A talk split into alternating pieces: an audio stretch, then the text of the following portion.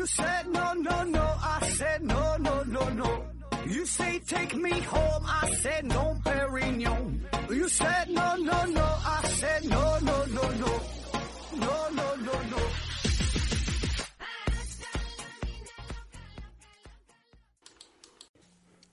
拼命探索，不计后果。欢迎您收听《思考盒子》，本节目由喜马拉雅平台独家播出。这期还是回答听友问题。呃，第一个问题，随心所欲五九零三提问说：“盒子老师，请教一个问题，现在的显卡呀，呃，涨价涨得很厉害，听说呢是因为挖矿需要显卡，您能讲讲挖矿是怎么回事吗？怎样才能挖到矿？矿？”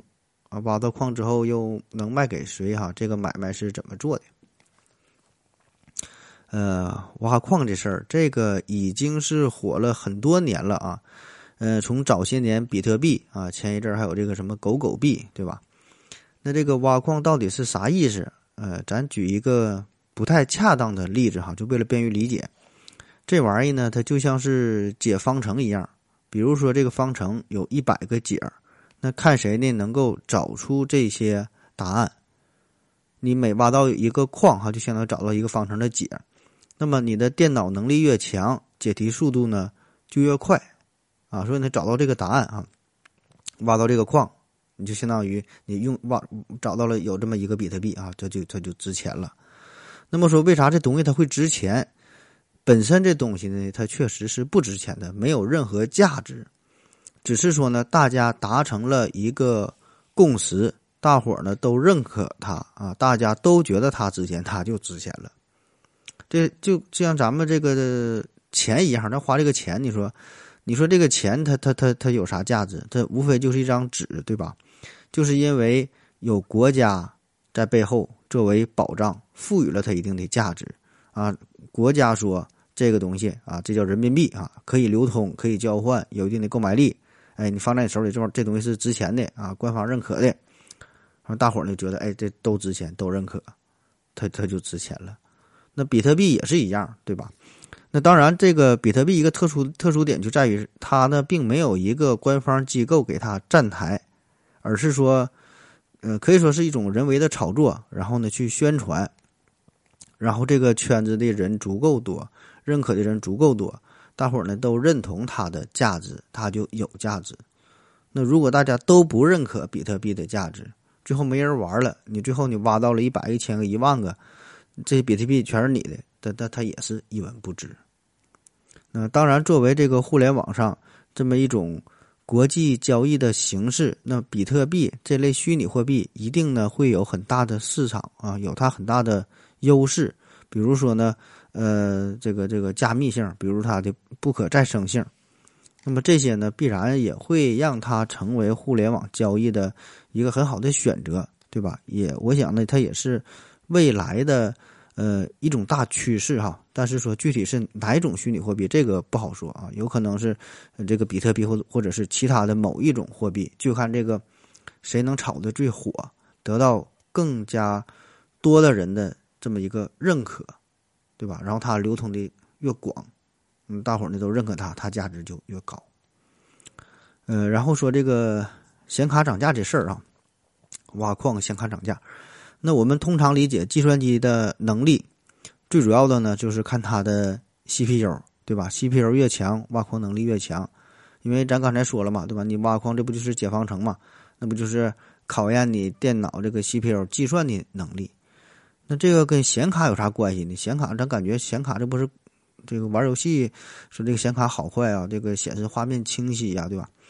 那其实这个显卡呢，它也有很强大的计算能力，是吧？电脑这个中央处理器叫 CPU，它这个叫 GPU 哈，显卡叫 GPU，GPU，Graphic Processing Unit 啊，就是嗯图形处理器、图形处理单元啊，也是一种处理器，对吧？它也有很强大的计算能力。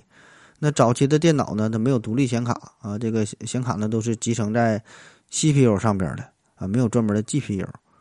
慢慢的呢，随着这个电脑的发展啊，比如我们玩一些大型的游戏，呃，应用一些专业的制图软件儿这些呢都需要非常强大的这个图像的处理功能才行。所以呢，这个时候这个 CPU 呢已经无法满足这种需求啊，于是呢就出现了专门的 GPU，这样呢不但可以分担 CPU 的负担，而且呢还可以提为提供更为专业的呃影像处理的这个这个这个功能啊。那么为什么要用 GPU 用来挖矿啊？用 GPU 来挖矿，那举一个不太恰当的例子。刚才说这挖矿像解方程组啊，找它的这个解。那么挖矿这个方程它并不难啊，但是呢会很繁琐，会涉及到大量大量的非常基础的计算。那么这个四核的 CPU 就相当于四个大学教授啊，而这个显卡的计算能力呢，这么一个一个显卡呢，就可以说是相当于一千个、一万个初中生一样。那么在处理这些极为简单但是涉及到巨大的计算的问题的时候，那么这些一千个、一万个这个初中生，这个 GPU 就显示出它的优势，而你这个四核的 CPU，你这四个大学教授算的反而没有人家快啊，因为不是什么特别难的问题。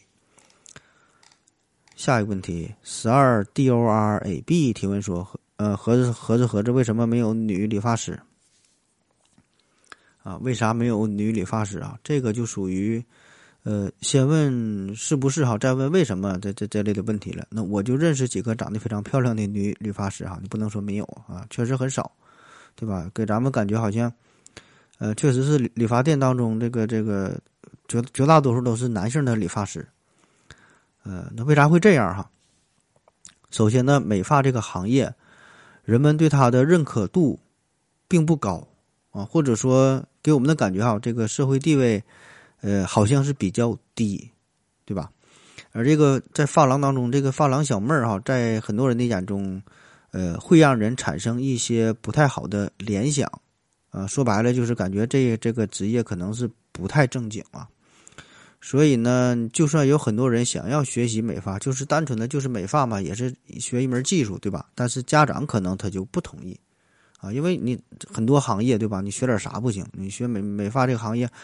而且还非常辛苦啊！大多数时间这个工作还都都得都得站着，工作时间也很长，从早站到晚的，对吧？你不如干点别的，哪怕再说你学个美甲，学好了也也也不少挣，对吧？还能坐着工作。那么再有呢，就是理发这个行业，这异异性相吸。那一般去理发店的都是染发的、烫发的、卷发的、做头发的，哎，都是以女性居多。所以呢，阳光帅气的男理发师自然是更受人欢迎。下一个问题，幺五零二七五三五 FUR 提问说：“呃，从长远看，中国一线城市的房价会和小城市的房价差距越来越大吗？”关于房价的问题啊，这个就得看您说这个长远到底得多长远了，对吧？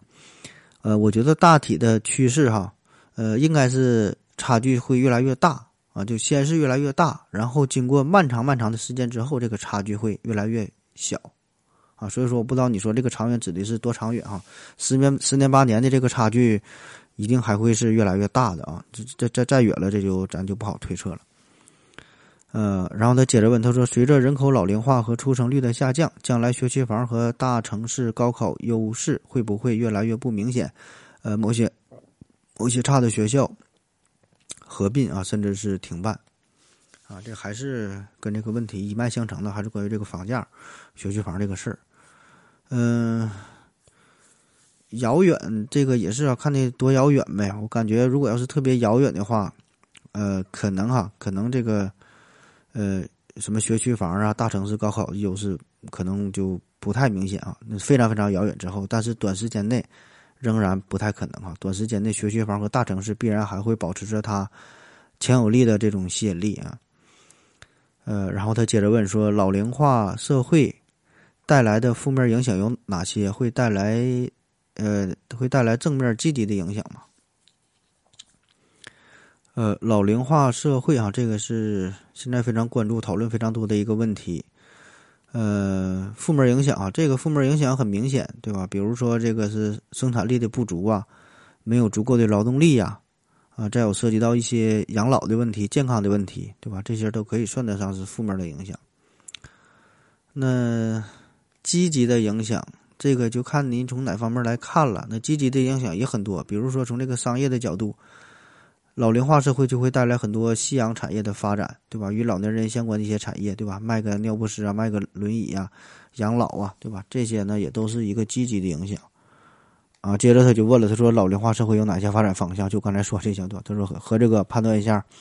呃，随着这个情况（括弧老龄老龄化和生出生率下降的发展），再过二十年，中国会变成一个什么景象？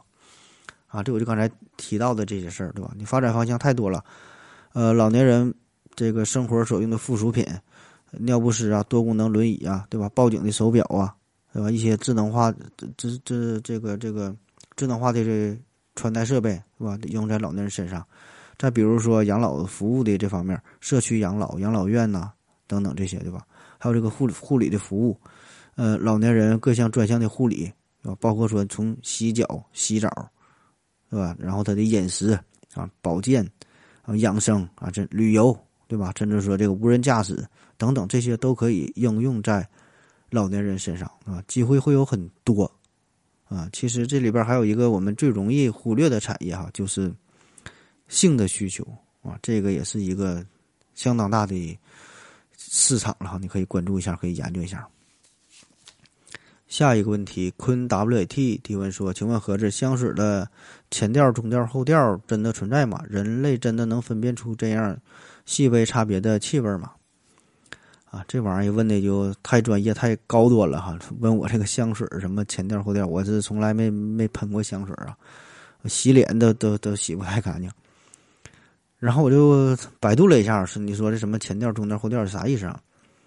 就说这个香水啊，前调啊也叫头香、头调、初调啊，初香，就是这个香水最先透露出来的信息，也就是当你接触到香水之后，最开始的这几十秒到几分钟之间所闻到的气味啊，一般呢都是比较清新的这类。然后呢说中调，中调呢也叫做核心调，也叫做中味儿啊，这个是香水当中。最重要的一部分，它呢是在这个前调逐渐消失之后，然后呢开始散发出来，一般呢可以持续到几个小时的时间，甚至是更加久远。最后呢叫后调哈，也叫尾调，也就是我们说的这个余香啊，余香。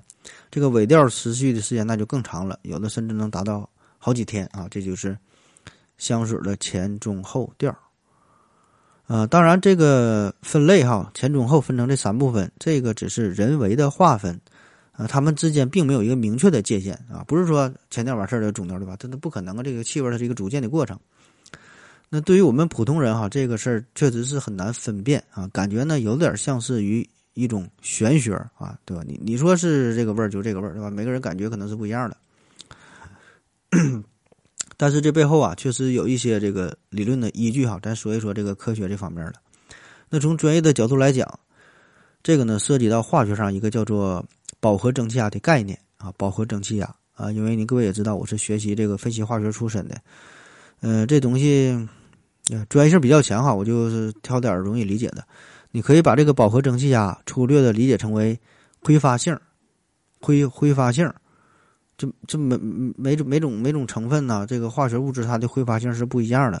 比如说酒精的这个饱和蒸汽啊，就它的挥发性是比较大的，就很容易挥发。比如说你一瓶白酒打开之后没喝完，没也没盖上盖儿，放了两天三天，感觉这酒啊再喝就没有劲儿了，挥发了嘛，酒精挥发。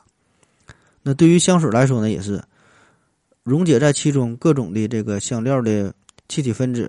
它们是有着不同的饱和蒸汽压，也就是也就是说挥发的快慢是不一样的，释放的强度、释放的快慢，这个速度也是不一样的，对吧？有强有弱，有先有后，这样呢也就形成了所谓的前调、中调、后调啊。当然，这里边涉及的因素很多很多啊，不同气体分子呢也都有着自己的这个这个自身的特点，比如说有一些东西，有一些这个这个气体，它的挥发性确实很强，但是它并不会给人体不会不并不会给你的大脑。带来相应的一些反应，说你挥发性再强也没有用啊。比如说一氧化碳，挥发性很强，但是呢，我们闻了之后不会感觉到有什么异味，对吧？所以呢，你才会中毒嘛，要不然你就发现了啊。啊，当然太多专业的事儿，这我就不给你瞎编了啊。呃，下一个问题，顾德彪提问说：历史上鲜卑慕容所建立的燕国都在北方。怎么金庸老先生搞出了姑苏慕容呢？这个地域不对呀。那这事儿那你就问问金庸老先生他是怎么整的呗？我估计可能就搬家了呗，从北方搬到了南方呢。下一个问题，薄荷木糖醇七七提问说：何总，人类对太空的探索远比海洋探索积极的多，人民都愿意探索对自己有利的。啊，海底有石油矿物，但人类对海底的利用很少。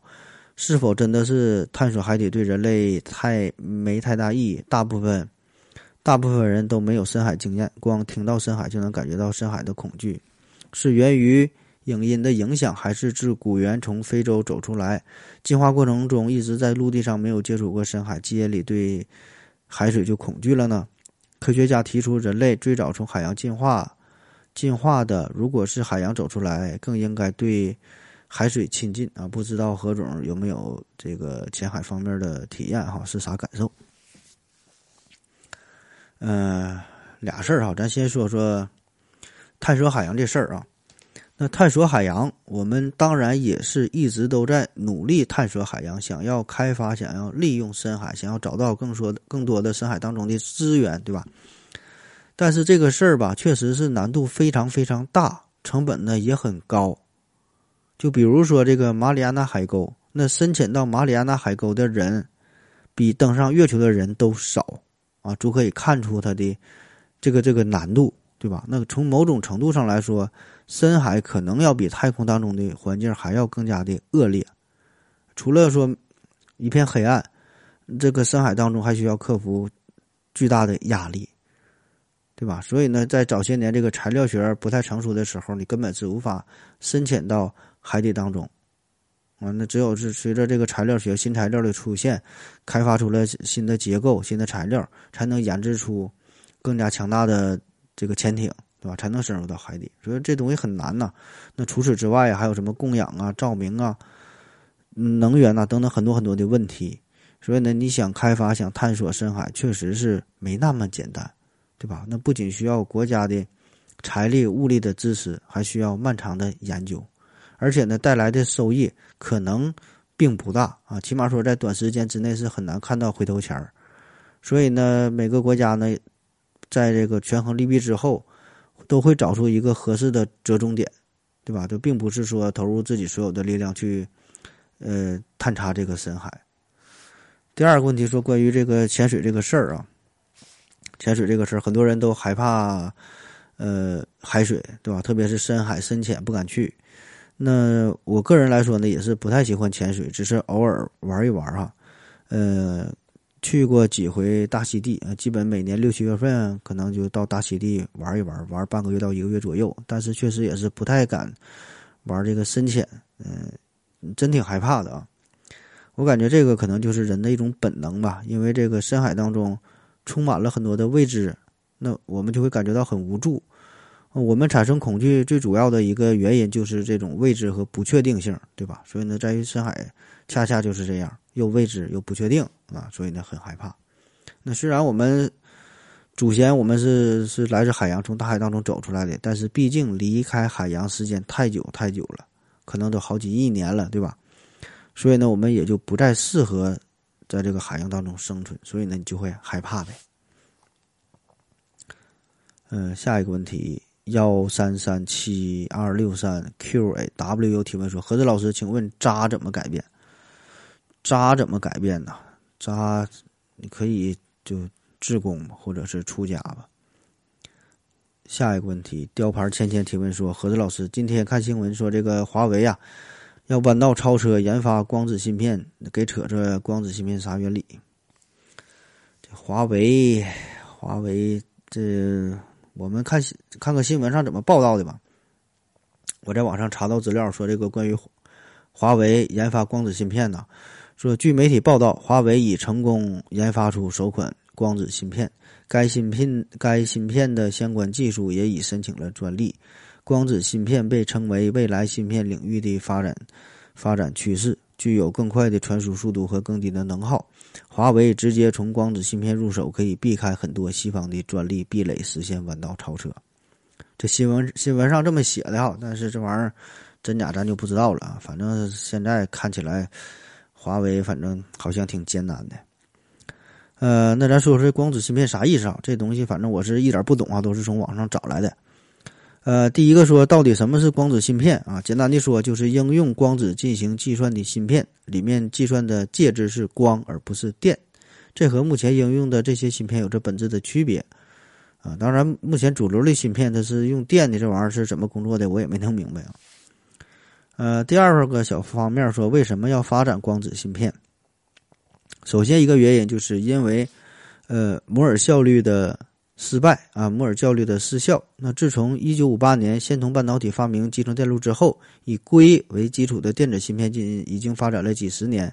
到现在呢，电子芯片的承载能力已经逼近了物理理论的极限。第二个原因呢，就是因为中国芯片受受制于人嘛，所以呢，特别是以这个华为为为代表的一些厂商啊，就已经受到了美国的严重的制裁。就想要换另外一条道路，对吧？希望呢可以另辟蹊径。而这个光子芯片最大的优点就是它不需要改变二进制计算机最底层的软件原理，还可以轻松达到极高的运算频率，可以有效弥补电子芯片在数据处理能力和高速稳定运行方面的短板。同时呢，光的特性本身就非常适合线性计算，特别是高并行的。呃，密集线性计算，再有呢，光子芯片能耗也更低，啊，说的挺好。那你倒是研究了，你倒是放放放在放在芯片放在电脑里放手机里倒是用啊哈。呃，然后说这个光子芯片也有它的一些不足啊，最大的问题就是光子芯片在一些简单的计算上并不如电子芯片。第二个不足呢，就是光子比电子更难以掌握。目前呢，主流的光子芯片研究厂商做法都是。光子芯片和电子芯片集成在一起，形成光电子芯片。那总的来说，光子芯片目前只能作为电子芯片的补充，在某一些特定的场景会成为一个颠覆啊，比如大数据处理以及优化的相关场景。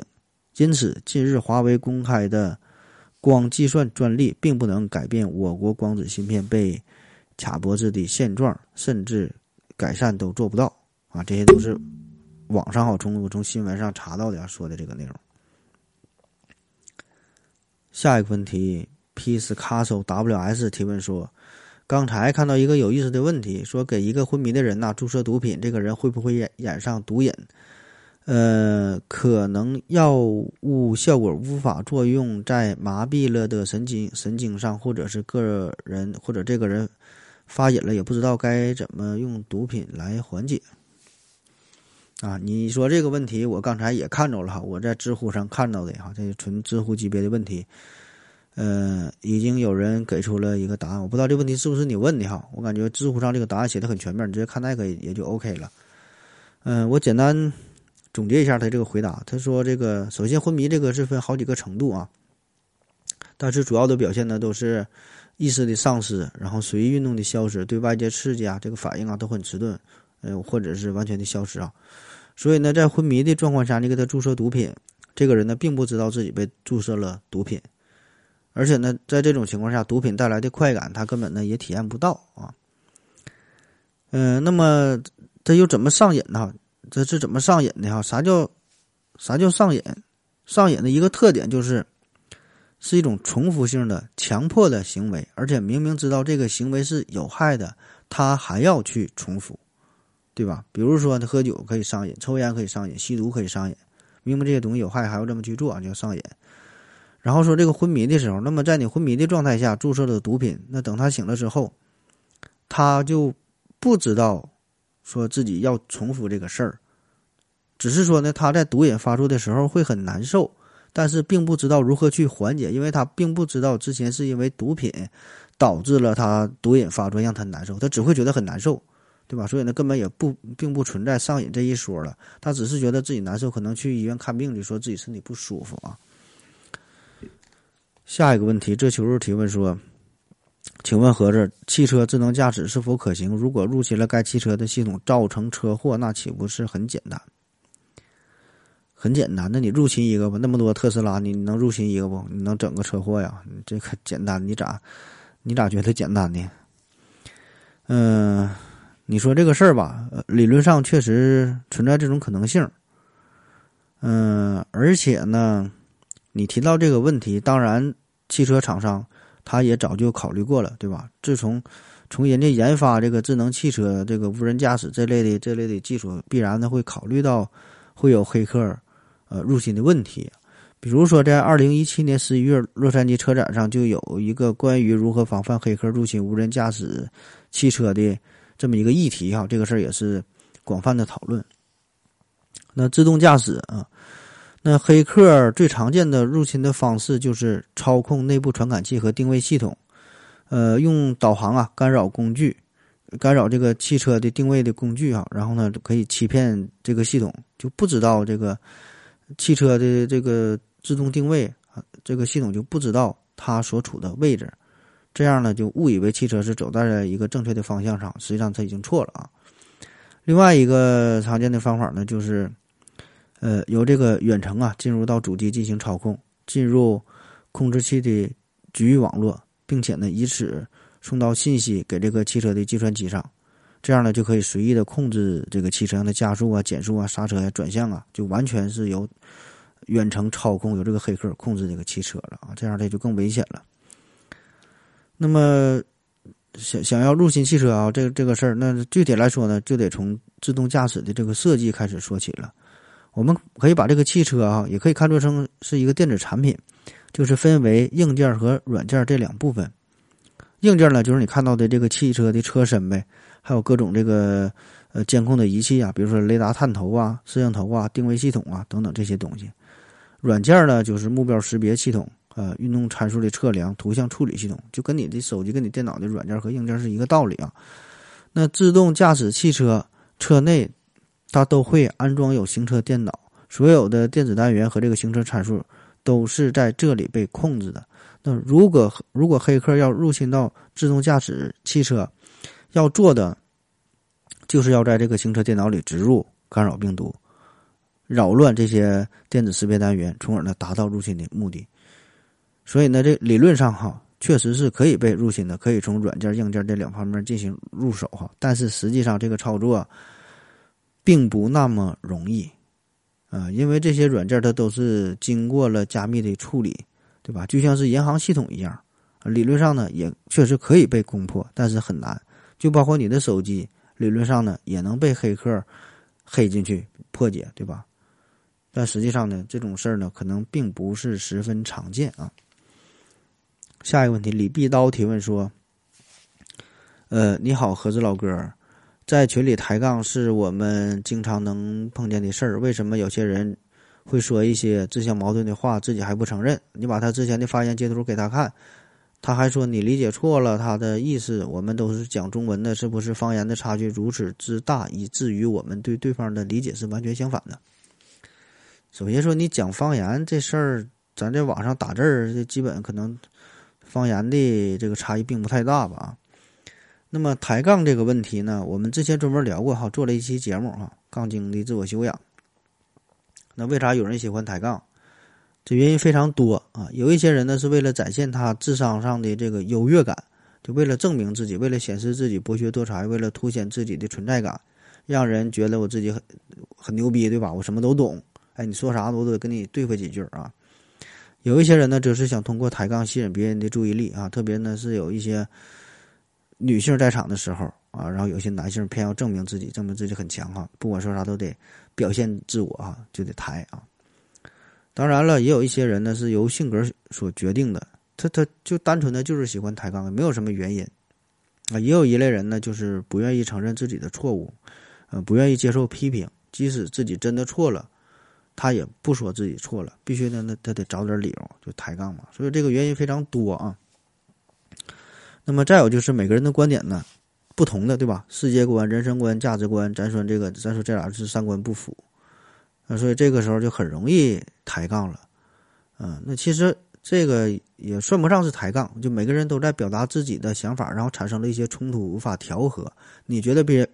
你觉得别人在抬杠，别人还觉得你在抬杠，对吧？所以这个是相互的。下一个问题，你是小珠子还是桃子？提问说：何总，咱国在硅基芯片超越美国的芯片制造能力的时间大概是多久？啊，这玩意儿这个没法预测吧？我估计，呃，以现在的这个大情况来看，我觉得还是挺难的啊。如果非要说预测多久的话，我就我是随便给个时间吧，那二零四九年吧。下一个问题，你是小猪还是桃子？提问说啊，还是他问的。他说何总，以石墨烯为构架的石墨烯芯片有何优缺点？这玩意儿一下又整难了。这个刚才刚才那问题是你问的，还谁问的？不就问到芯片这个事儿了吗？这东西专业性实在是太强了哈，这个我也看不懂，我也说不懂啊，我就直接给你念百度吧。说这个石墨烯，呃，迄今为止，石墨烯是人类已知的强度最大的材料。呃，这是在非常薄的二维平面上排列的碳原子所形成的。那石墨烯一层层的叠起来就是石墨，厚一毫米的石墨大约包含三百万层石墨烯啊！你就想这得多薄吧？那它的优点有很多，从这个物理性质上来说呢，它有独特的内部结构，所以呢具有优良的导电和光学性能，也是已知强度最高的材料之一。同时呢，还具有很好的韧性，可以弯曲。同时呢，它还有很好的电子效应、热传导性能，呃，良好的光学特性。在化学性质方面呢，石墨烯的化学性质与石墨相似，可以吸附并脱附各类原子和分子。啊，当然还有很多其他的有益的性质哈，这个太专业的就不说了。嗯，再说它的缺点啊，它的缺点第一呢就是大规模的生产还非常困难，而且呢非常昂贵哈，造价很高。第二呢，就是石墨烯与氧气和热量啊具有很高的反应性。第三呢，就是它是很好的导体，但是不能关闭。第四呢，大型石墨烯片包含一些毒性和杂质。第五呢，石墨烯片的尺寸和厚度无法控制。下一个问题，你是小猪还是桃子啊？还他提问的，他说何总，小于七纳米的晶体管将历经穿越三氧化层的。量子隧穿，所以芯片制成工艺能达到硅原子的物理极限吗？呃，这都问的是啥呀？这下一个问题，龙大帅 i 提问说：“何子老师好，为啥每次坐电梯都会这么尴尬？有没有什么可以缓解这种尴尬的方式啊？”啊，这就今天的这个题目的问题啊。嗯，坐电梯这个尴尬，那坐电梯感到尴尬，我感觉。这个是一种常态吧？我想我们每个人都会有过这种经历，对吧？上电梯特别人多的时候很尴很尴尬，特别是有熟人的时候，特别是你有你领导的时候，那就更加的尴尬。啊，很多时候甚至你不想跟他一起乘坐电梯，然后呢还没有办法，对吧？就就就感觉说恨不得说的，如果挤一点上不去更好。嗯，再比如说你就两三个人可能。正谈话谈的挺好呢，然后一进电梯之后，马上呢就不出声了，或者是你两三个人在电梯里正说话聊的挺好的时候，然后呢有另外一个人进入电梯，你们也会不出声，然后呢大家都摆出一副呃面具脸，啊，很很尴尬。嗯，坐电梯这事儿哈，有一个非常有趣的事儿哈，也是与与这个尴尬有有关，就是大家好像都知道自己会有一个固定的位置。啊，虽然电梯里它没有任何标志，没有任何指示，但是大家会按照自己进入电梯的先后顺序，站在一个合适的位置上啊。我跟你说说，这个很有意思。但是如果电梯里只有你一个人儿啊，那这这就比较随意了，对吧？你愿意站哪都行啊，一个人都无无所谓尴不尴尬。通常呢，我们一般呢都会选择靠在角落里，或者是呢紧挨着门口这个按键的地方，因为因为为了方便出入嘛。那如果又进来一个人儿。那么这两个人呢，就会站成对角线的两端，对角线的两端，这样呢就可以保证这两个人之间的距离是最远的，而且呢没有这个目光的接触啊。那如果再进来第三个人，他会站在哪呢？他并不是站在另外一个角落哈，并不是站在另外一个对角线的某一端，而是站在电梯的最正中。这样呢，这三个人呢就站成了一个麻将当中这个三饼的这个状态，这样呢就可以最大程度上避免目光上的交流啊。那如果再进来第四个人，那一般呢这个时候，这个第三个人就会挪到一个角落，然后呢这四个人呢各站在一个一一个一个角落里哈，就形成了四饼。然后第五个人再进来的时候呢，他就会站在电梯中间啊，站成一个五饼。那再往后。人再多，这就不一定了哈。反正呢，就是要审时度势，最最低的标准呢，就是不要有和不要和别人有这个目光的直接的接触。其次呢，尽可能的不要有肢体上的接触，这个就是咱坐电梯的一个大原则，对吧？呃，也也是一个潜规则了，对吧？呃，当然，现在还有一个好处就是，嗯，玩手机啊，坐电梯人一多了，为了避免尴尬，都拿出手机，统一拿手机，不管看啥，胡乱的点点啥，对吧？这样呢就可以缓解一些尴尬。那心理学家说。为啥会出现这种尴尬？就是因为这个电梯空间，电梯之内这个空间是非常狭小的。通常呢，我们遇到他人的时候呢，都会保持一个非常安全合适的社交距离。这个距离呢不一样哈，有说七八十厘厘米的，有的说是一米的，反正呢得有一定的距离，你才会觉得安全。如果离得太近，那就会觉得自己被冒犯了，会很不舒服。所以呢，在乘坐电梯的时候是很难做到这一点，哪怕是电梯里的人并不多。但是空间是有限的，人与人之间的距离可能只有二三十厘米，对吧？所以这个时候就会感到很不自然。那么在这种情况下，这么封闭狭小的空间，我们怎么打破这种这种这种这种尴尬呢？其实呢，有一个很好的办法啊，就是呢，你可以在某宝上买一个维修电梯的一个工作服，就一般是蓝色的或者是橙色的。那种马甲哈，那如果呢是有人要上电梯，就是你提前在这个电梯里边了，有人要上来，你可以告诉他现在这个电梯正在检修，你别上来。或者是呢，电梯里已经有人，你是后上这个电梯，你告诉他你们赶紧下来，这个电梯很危险啊，我们要检修一下这个电梯，大伙儿就全都走了。好了，感谢您各位的收听，谢谢大家，再见。如果您也想提问的话。请在喜马拉雅平台搜索“西西弗斯 FM”，在最新一期的节目下方留言即可。欢迎您的参与。